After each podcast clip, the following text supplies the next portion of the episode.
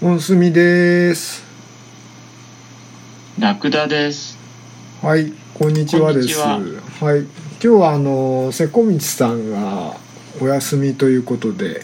えー急遽、はいえー本スミとラクダさんの二人で お送りしたいと思います。どうぞお願いよろしくしますお願いいたします。で、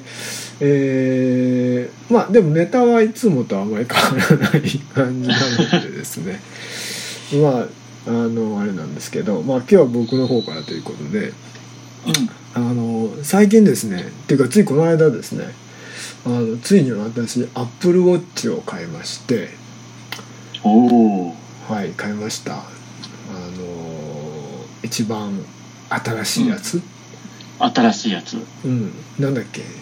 シーズン7じゃなくてなんだなんだっけなあ あ、なんかありますね。なんかありますよねシーズンじゃなくて、シリーズなんとかシリーズ7かなかなやつですねはいはいそれうをんあの買いましたで前から欲しかったんですけど欲しいことはでなかなまか、あね。うん、あの躊躇してたのは2つぐらい理由がありまして、うでん1個はその僕がずっと使ってた今まで使ってた iPhone が古すぎてあ 5S だったんですよ、5S をずっと使ってたんですけど 5S はね対応しないみたいようなんですよね Apple Watch あ。はいはいはい。してなくてでそれがあったんでちょっともう買ってもしょうがないなっていうのはあったんですよねでやっぱり接続して使う前提の設計なんですよね。あもう全然バリバリそうですねもああ、そううなんだ。 iPhone と接続しない限りはもう本当にほぼほぼ意味がないああ、単なる時計。そうです ね高価な時計ちょっと高いよね。お高い時計なんですよ5万近くしそうしますよね。5万ぐらいしますけどね。うんなんうんだかなかなかのやつなのででなかなか買えずにまあ買ったとしてもただの時計になってしまうので 5S だと。でたまたまそなるの iPhone をあの買い替える機会があったんでうん。でちょっと買い替えたんですよ。うんうんうんで買い替えたらあのやっぱりちょっと欲しいなとまた 思うようになったっていうのがまず一つとうん。はいはいはい。でもう一つ実はこっちの方が大きくて。うんあのー僕心電図を測りたかったんですねアップルウォッチああ。ででアップルウォッチってあの日本では心電図測れなかったんですよずっとあのアメリカでは測れたんですけどそうなんだそういうなんか機能を削ったりしてたわけうん、機能を削ってたというか心電図とかっていうのは、うんあの基本厚労省の許可がいるらしいんですよねそういうのをまあ販売する、まあなんかそうなんでしょうね、うそんりゃうんあのまあ医療機器みたいな感じになってくるのでうんそうするとなんか許可がいるらしいんですよね認可だかなんだかよくわかんないんですけど、まあまあそうでしょうけどでそれがずっとまああのまあアップル申請してなかったのかな特には、うん日本に関しては、うんで心電図に関してはあまあ予定もないよみたいなはなんか一応公式の発表でずっと来てたんですよアップルウォうんッチ、うんうんアップルの方でもねうんでそれが突然去年だったかな去年のモデルチェンジぐらいの時に心電図も測れるようになったんですよ、ああうん、でそれはでもアップルウォッチが認可だかなんだかを受けたわけじゃなくて、えー、とアプリの方もともとはあ心電図を測れるアプリはいはいうんはいはい、の方の、えっと許可が下りたって感じなのかなちょっと正確なところはちょっとよくわかんないんですけへどえあのもともとだからアアップルウォッチで日本で心電図をあ利用しようと思うと、えー、アップアップじゃねえやそのソフトの方アプリの方の許可を、えー得なきゃいけないっていうのが大前提として前から、まあ、言われてたんですよそれは。うんうんうん、言われてて、まあ、それでアプリの方の許可が下りたのか、でそれと一緒同時にそのアップルウォッチの方もあの許可を受けたのかどうかそれはちょっとよくわかんないんですけど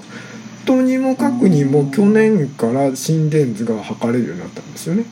うへえん、で常時常時測ることになるんだよねそうするとつけてる時はと思ったんですけどと思ったんですけどその心電図測る時はねあのまあ実際お見せすると分かるかもしれないんですけどこれこれ今つけてるんですけどねあああつけてるこれつけてるんですけど、はいはいはいはい、であえりっ、ましたと心電図のアプリを動かしつつうん、かこっちの手で空いてる方の右手でリューズはあリューズを触んなきゃいけないんですよリューズあるじゃないですかあだから両手塞がっちゃう 状あー、態そうか測定してる体勢を取らないと測定してくれないんだあそうそうそうそうそうあっていうのが一応は基本みたいですねだからあのあー24時間ずーっと測ってくれるっていうわけではないみたいみたいうん見なんたかちょっと微妙ですねでも流動す必要があるうんとも思えないからね、うんアプリの方でそういう操作ししないと測りませんよってしてる感じはするよねああそうなのかなそういうのもあるのかななんか流図で測ってるわけじゃないよねリューズうんでもリューズも、ねリューズ触ってねっていう指示は一応出るんですよね、えーそうなんだうん、でもそうそうなんですよ、うんでおっしゃるようにその一応その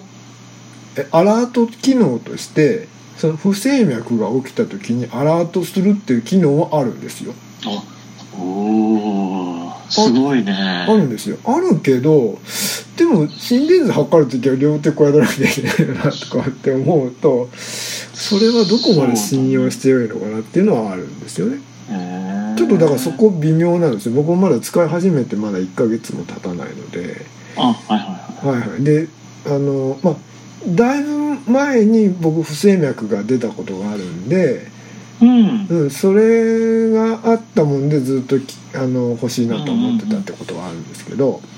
うんうんうんうんうんでも不整脈が出た時はあんましいいことではないのであんまし出てほしくないなっていうそうだよねもちろんそうだし、はい、はい、えーていう心電図ってねうんあの健康診断とかでやるけどうんなんかそういうしなんか変わった波形が出る人っていつも出たりして出ない人はいつも出ないからうんうんうんうんなんかどうその異常に気がつかないっていうかねうんそうなんですよで、ね僕も病院に通ってた時に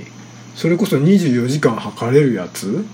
っていうのをあー病そうですよ院ねから借りてきてうんうんで測ったことも何回かあるんですけど、うんあるんですよあるんですけどでそういう時に限って何も出ないんですよねまあ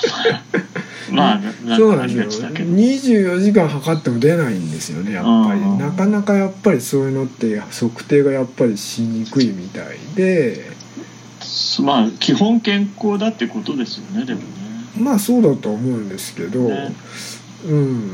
でもまあなんかね海外の方ではそのアップルウォッチのおかげで命を救われましたみたいなねあの CM でやってるやつであそうね CM やってるやつなの かな うん、なんか山で倒れて、ああそうそうそううそれがなんか100え100 119番自動的に読んでみたいな、はいはいはい、まあ、ね119番自動で呼んでくれるのかどうかもあれは分かんないですけどでもねあのーそそういう機能があるならちょっとありがたいなというかうですねんでもあとは何ができるのそうなんですよそこなんですよねなんかほら歩いたり、自転車乗ったりそういうスポーツの記録はうん iPhone でやってくれるけど、あい Apple Watch の方がなんかよりうん、うんやりやすいかなとは思ったりししてたんですけどはいはいあのアクティビティに関してはやっぱりいいですよあそうですかうんいいと思いますああの自動であの記録はある程度してくれるので例えば自転車、うん、そうだよね自転車乗ってるとうんあの「今自転車乗ってますか?」とかって言って聞いてくるんですよね ななんだか確認するんだ確認が来ますね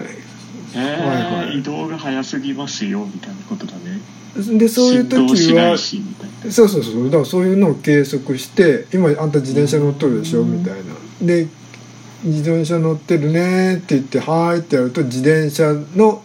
でワークアウトしましたみたいな形で記録してあされるんです。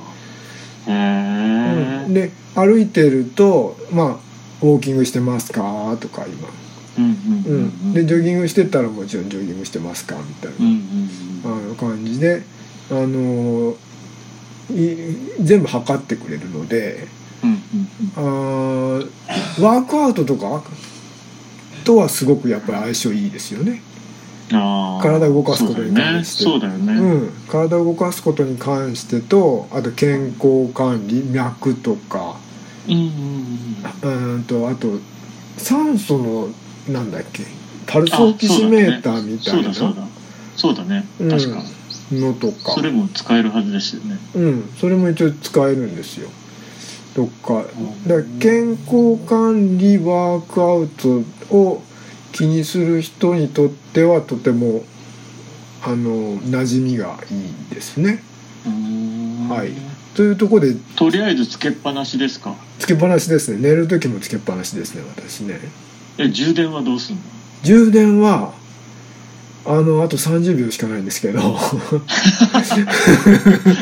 これ話すの長いんですけじゃどあか各自調べろみたいそうですね。